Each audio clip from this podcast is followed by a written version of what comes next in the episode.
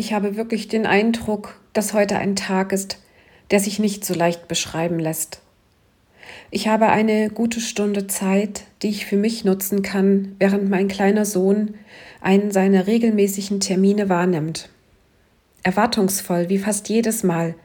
Wenn ich meinen Sohn bei seinem Termin abgesetzt habe, laufe ich zum Deich, gehe die Stufen über den Deich und sehe enttäuscht das Grau in Grau, das mir deutlich zeigt, dass Niedrigwasser ist. Soweit mein Auge reicht, sind nur schwarze und graue Flächen zu sehen. Überall im Watt ragen kleine Häufchen heraus, die von den Wattwürmern stammen. Nur vereinzelte Pfützen sind zu sehen. Kleinere und größere Gruppen von Vögeln ziehen über das Watt. Das Einzige, was ich von ihnen wahrnehme, sind ihre Rufe, mit denen sie sich verständigen.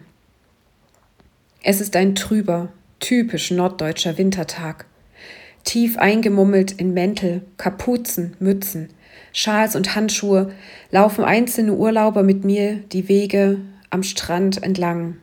Ich bin sicher, dass sich jeder nach Sonne sehnt, aber die scheint weit weg zu sein, hinter dem Nebel und den Wolken. Ich frage mich, woran kann ich mich in solch einer trüben und grauen Zeit orientieren, Woran orientieren sich die Vögel, die über das Watt gleiten? Woran orientieren sich die Schiffe, die in der Fahrrinne fahren? Auf einmal habe ich die Worte auf Sicht fahren in Gedanken. Wenn ich diese Worte auf Sicht fahren im Internet eingebe, finde ich folgende Erklärung.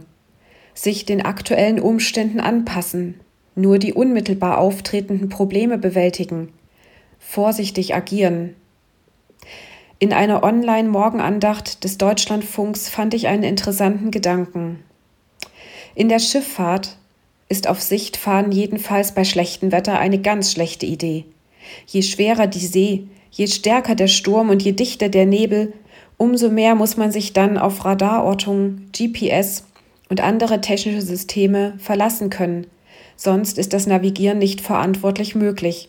Auf Sicht fahren geht dann gar nicht. Diese Zeit kurz vor dem kalendarischen Frühlingsanfang empfinde ich als sehr herausfordernd. Mich kostet es ganz viel Kraft, nicht in noch trübere Gedanken zu verfallen. Ich bin herausgefordert, meine Gedanken auf das zu lenken, was gut ist. Ich freue mich ganz besonders, dass die Gesichter der meisten meiner Mitmenschen nicht mehr hinter Masken versteckt sind und dass ich den Menschen, denen ich begegne, wieder zulächeln kann und sie mein Lächeln auch sehen. Ich freue mich, dass unsere großen Töchter intensiv mit ihrem kleinen Bruder für Vokabeltests und Arbeiten gelernt haben. Ich bin dankbar, immer noch in Frieden in unserem Land leben zu dürfen. Das ist für mich überhaupt nicht mehr selbstverständlich. Ich bin dankbar für meinen Mann, der vorausschauend für uns sorgt. Ich bin dankbar für die leckeren Frühstückseinladungen von lieben Freundinnen in der vergangenen Zeit. Ich bin dankbar für die Bewahrung meiner Söhne auf ihrer jeweiligen Klassenfahrt. Dankbar bin ich auch für die therapeutischen Behandlungen, die mein Mann und ich regelmäßig wahrnehmen dürfen und die uns bei der Bewältigung der gesundheitlichen Probleme hilfreich sind. Ich bin dankbar für einen morgendlichen Online-Gebetskreis, bei dem meine Freundinnen und ich gemeinsam unsere Sorgen, Fragen und Nöte miteinander austauschen und füreinander beten. Ich bin dankbar zu erleben, dass wir uns als Familie gegenseitig mit unseren verschiedenen Fähigkeiten unterstützen und ergänzen. Ich freue mich über den zauberhaften Film Mrs. Harris und das Kleid von Dior, den ich vor einigen Tagen mit zwei Freundinnen anschauen und genießen konnte.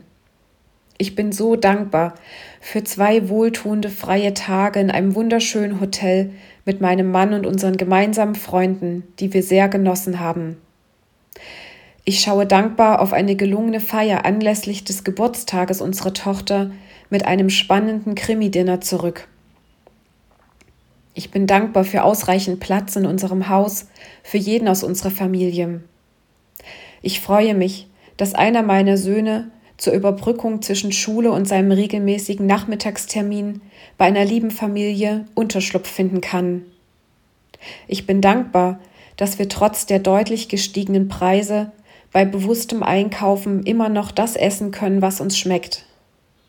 Ich freue mich, dass die Tage allmählich länger werden, dass es morgens schneller hell wird, schon manchmal die Sonne scheint und auch die Vögel singen. Allmählich merke ich, wie meine trüben Gedanken, die mich am Anfang meines Laufens fast überwältigen wollten, verschwunden sind. Auch wenn keine Sonne scheint, ist es mir wichtig, auf das Gute im Leben zu schauen und es aufzuschreiben oder laut auszusprechen. Ich ermutige dich, wenn dich traurige oder schwere Gedanken anfliegen wollen, dass du beginnst, dir aufzuschreiben, was dir heute besonders gut gelungen ist, was dir Freude gemacht oder wo du dir jemand Gutes getan hat. Fang mit der kleinsten Kleinigkeit an, die dir in den Sinn kommt und im ersten Moment vielleicht zu banal erscheint, um sie zu erwähnen. Ich bin sicher, dass dir mindestens noch ein weiteres Erlebnis einfällt, ich ermutige dich, deinen Dank, deine Freude, aber auch das Schwierige in deinem Leben in Worte zu formulieren, leise oder laut auszusprechen und darauf zu vertrauen, dass Gott dieses Gebet hört. Wenn du Rückfragen oder Anmerkungen zu meiner Alltagsperle hast, kannst du dich gern per E-Mail an kontakt@ichtes-radio.de wenden.